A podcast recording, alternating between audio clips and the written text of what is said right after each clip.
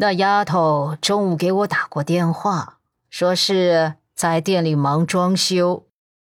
言毕，陆漠北已经拿起车钥匙，提步出门了。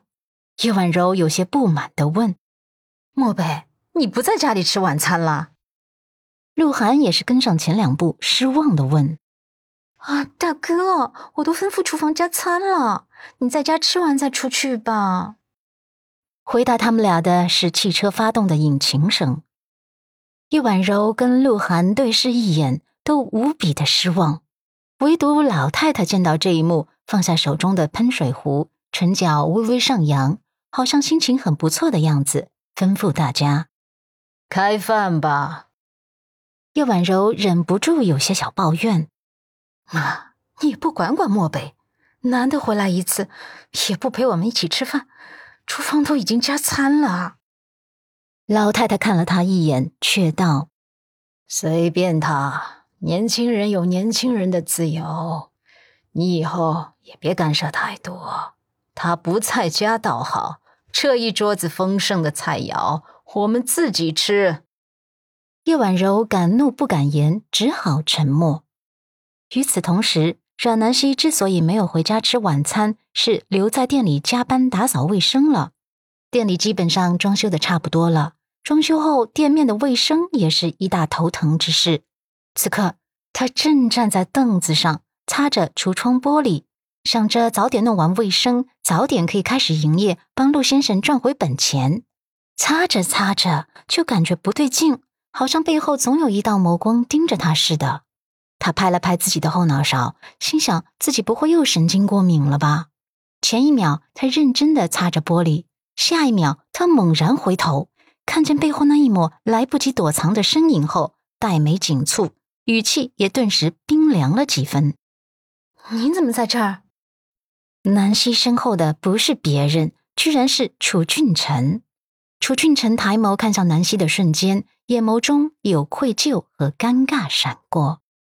呃，我，我只是路过，偶然看见你了，所以过来看看。事实上，他已经跟踪南希好几天了，只是一直没有勇气上前面对他。阮南希蹙眉，心想：这个世界还真是小到不能再小了。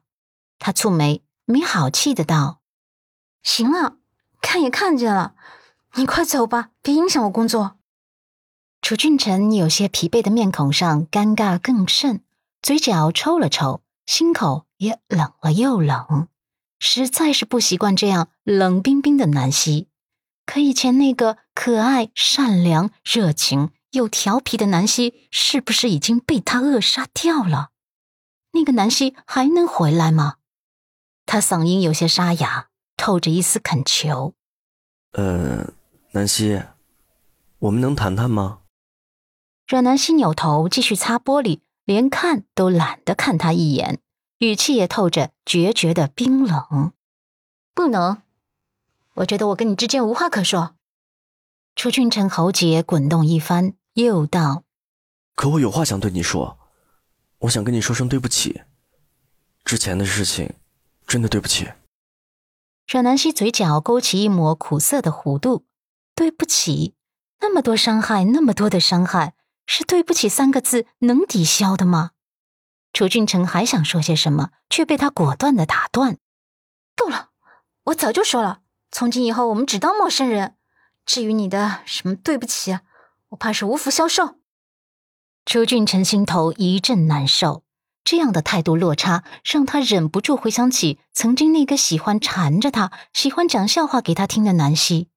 他在他的眼眸中再也找不到曾经的热忱了，这样的结果让他的心头涌起复杂的感情，有愧疚，有失落，还有一丝丝的后悔。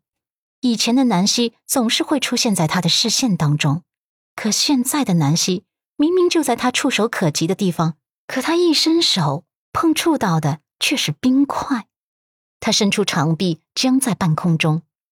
这一动作却惊到了半空中的阮南希，他以为楚俊辰想伸手拉他，慌乱的双腿一颤，人就从凳子上摔了下来。